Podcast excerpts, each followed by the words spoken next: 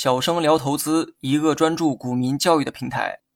今天呢，咱们来讲一下天灵盖卖出法。今天呢，继续学习均线的使用技巧。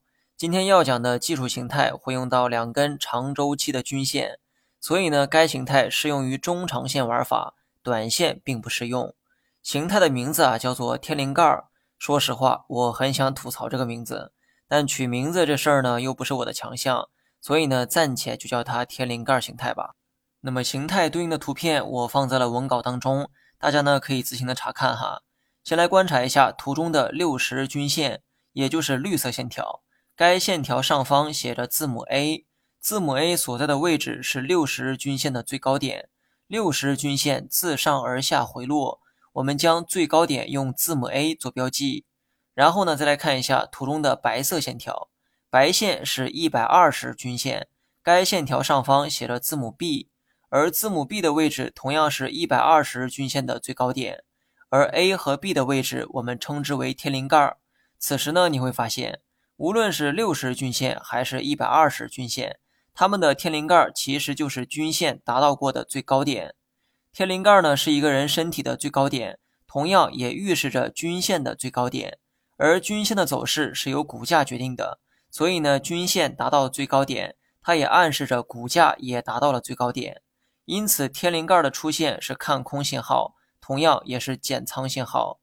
当六十均线开始从顶部出现下跌，我们可以假设后面的下跌至少会持续六十天。背后的这个逻辑呢也很简单哈，六十日均线的点位是由最近六十天的平均股价所决定的。如果呢想让下跌的均线彻底的扭转，那至少还得等待六十天的周期才行，因为在这期间，均线的走向主要是受到上一个六十天平均股价的影响。那么，同样的，一百二十日均线从顶部出现下跌，我们也可以假设股价至少会跌一百二十天。此时呢，取二者的平均数哈，当两条均线都出现天灵盖的时候，你至少要做好股价下跌九十天的准备。所以呢，我开头的时候才说这是中长线技术分析法，短线并不适用。那么，当均线自上而下出现拐点，这个拐点我们称之为拱顶。拱是拱形的拱，顶是顶点的顶。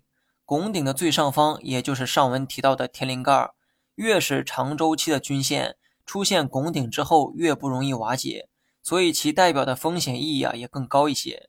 如果在同一高度上出现了两个拱顶，或者说两个天灵盖，那么股价见顶的信号就更加明显了。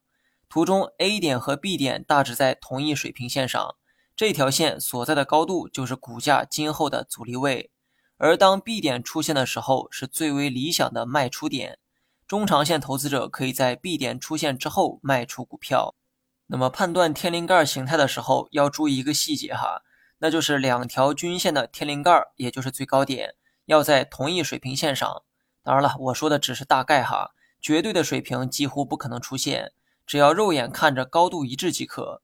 这其中一百二十日均线出现拐点时，就是最好的卖出时机。由于股价出现下跌之后，你才能确定一百二十日均线的拐点，所以你不可能卖在股价的最高点。但是呢，你也不用后悔哈，因为这是中长线交易技巧。你在乎这几天的得失，反倒会弄巧成拙，造成更多不必要的损失。最后呢，你还能看到图中有一个 C 点，C 点其实就是六十均线和一百二十均线的交叉点，它呢没有任何指导操作的含义。C 点只是为了在事后告诉你，它所在的那个位置就是本轮行情的牛熊转换点，也就是股价由牛转熊的开始。你学会了吗？